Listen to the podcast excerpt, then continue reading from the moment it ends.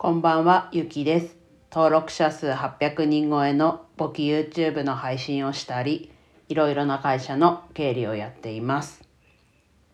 今日は FP2 級合格への道、進捗、油断禁物ということでお話ししていきます。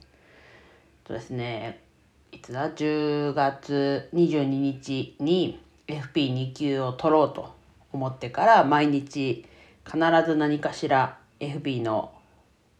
勉強？FP のこう試験に向けて触れてきたわけなんですが、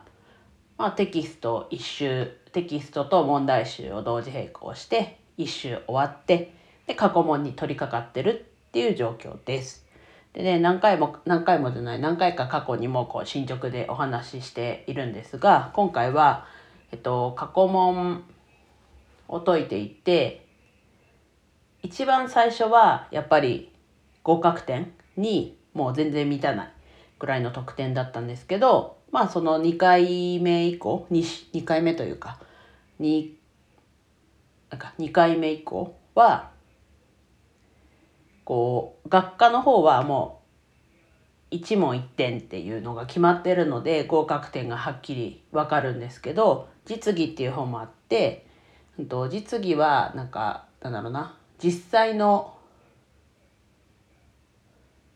情報？まあそれも家庭の例ですけど情報に基づいてその FP の知識をもとに問題を解いていくみたいな。そっちが、うん、と一問一答なわけじゃないっていうところとあとまあそれがあるので多分配点が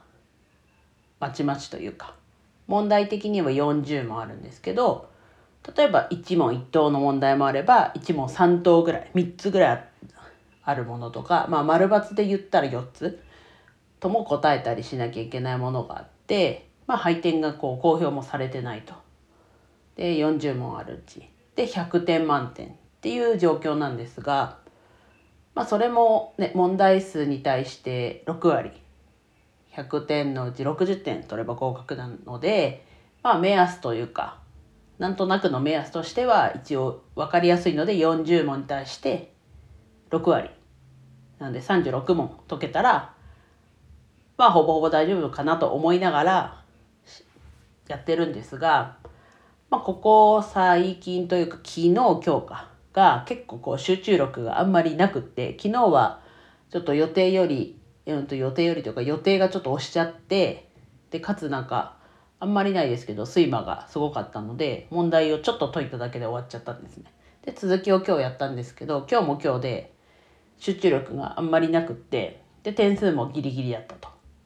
いう状況なのでまあ今日のタイトルのね油断禁物っていうところはそこ最初は合格点いかなかったけどもう2回目からはある程度合格点ほぼ合格点にいってるので、まあ、油断、ね、してたつもりはないですけどでもやっぱり、ね、油断はしちゃいけないなと改めて思わされるこの2日間だったなと思ったのでちょっと自分のね今今を伝えるっていうところで自分としてもね記録残しとくっていうところでも、うん、話してみました。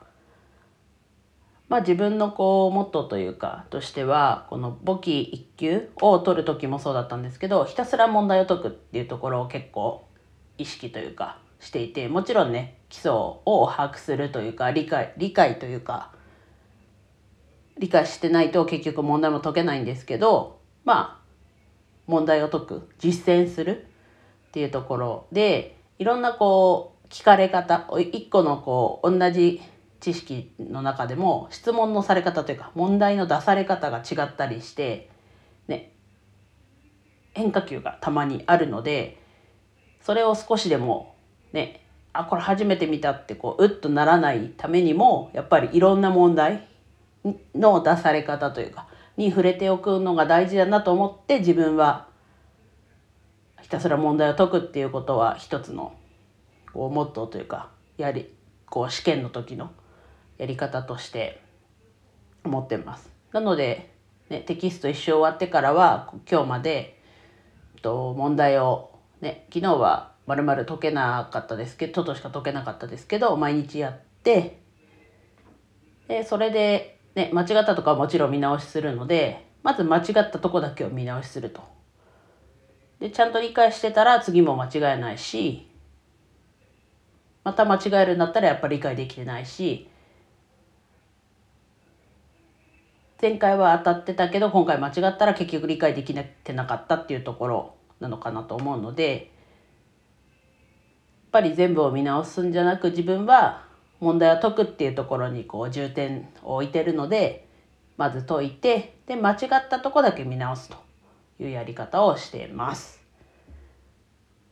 でこれは多分いつも詳細欄にいろいろ URL 貼ってるんですけど1個ですねどれだ？えっ、ー、と日照簿記1級合格体験記っていうのも今ちょっと有料にしちゃってるんですけどそれにもこう簿記の試験を受けた時に問題をひたすら解きましたっていうことで話というか、うん、経験談として書いてあります。でただそのそこが書いてるところがそうですね。有料部分にもなっちゃってるんですけど途中までは読めるので是非ね気になる方は途中まででも覗いてみてください。ちなみに100円になってます。ノートっていう媒体で執筆したものになるのでこれもともと本になってるやつなんですけど出版社に聞いたらもうあなたの文章なのでもう自由に自由に、うん、自由にこう販売とかもしていいですよってことで確認を得てほぼ丸々それを写した感じになってるんですけど当時ね自分で原稿用紙書いて担任の先生に見てもらってで送ってで小切手で報酬をもらったっていうものになってまあ自分の初めてのねこう自分でお金を稼いだというかっていう経験にもなったなと。こういうアルバイトとかそういう感じじゃないですけどじゃないもので稼いだっていうのの自分の一番最初だなと。ちょっと今ねだいぶ脱線しちゃったんですけどそういうこともあったなと思いました。はい。でね、なのでちょっと油断をしてるつもりはなかったですけどでもこうやって点数見てたり集中力があって思うとやっぱりね、こう合格点を多少取れてるっていうのもあって油断潜在的にしてたのかなって思ったので自分に喝を入れるためにもちょっと今日ははい